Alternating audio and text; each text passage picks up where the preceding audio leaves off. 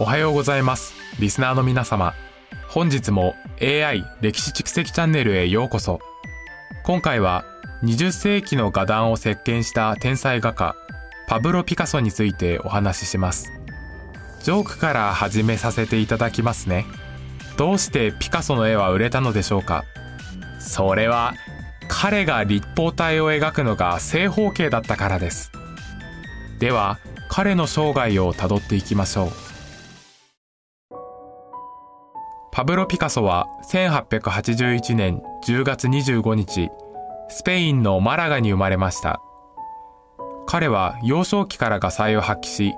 13歳の時にはすでに父親の画塾で学んでいました。1895年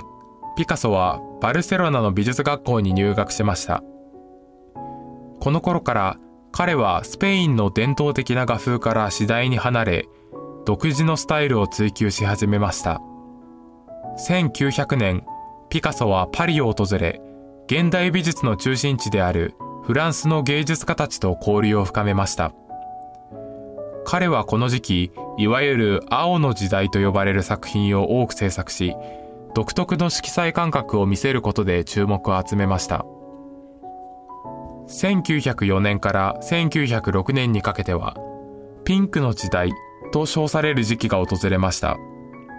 この時期の作品はサーカスや舞踏会などの風俗画が中心でより陽気で活気に満ちたものとなりました。1907年ピカソは画期的な作品アビニオンの少女たちを制作しました。この作品は立体派と呼ばれる芸術活動の講師となりその後の現代美術に大きな影響を与えることになります。1910年代から1920年代にかけてはピカソは立体派のスタイルをさらに追求し幾何学的で断片化された画風を確立しました。この時期の作品は今日でも美術史上の画期的なものとして評価されています。1930年代に入るとピカソは新古典主義と呼ばれるスタイルに傾倒し古典的な題材を現代的な解釈で表現する作品を多く制作しました。1937年にはスペイン内戦に対する抗議の意味を込めて制作されたゲルニカという絵画が誕生しました。この作品は戦争の悲惨さを訴える力強いメッセージが込められており現代美術史において最も重要な作品の一つとされています。第二次世界大戦後ピカソはフランスに定住し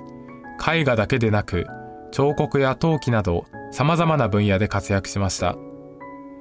彼は晩年まで創作意欲を持続させ数千点にも及ぶ作品を生み出しました。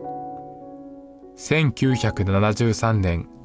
ピカソはフランスのムージャンにて亡くなりました。彼の死後その業績は世界中で称えられ今日でも多くの美術館や展覧会で彼の作品が展示され続けています。これでパブロ・ピカソの生涯についてのお話は終わりです。彼の画期的な作品や芸術運動への影響は現代美術史において極めて重要であり私たちに多くの示唆を与えてくれます。次回の AI 歴史蓄積チャンネルではピカソの時代を生きた他の芸術家たちに焦点を当て彼らとの関係や競争お互いに影響を与え合ったエピソードを紹介していきますそれでは皆様本日も AI 歴史蓄積チャンネルをお聴きいただきありがとうございました。次回もお楽しみにお待ちください。どうぞ良い一日をお過ごしください。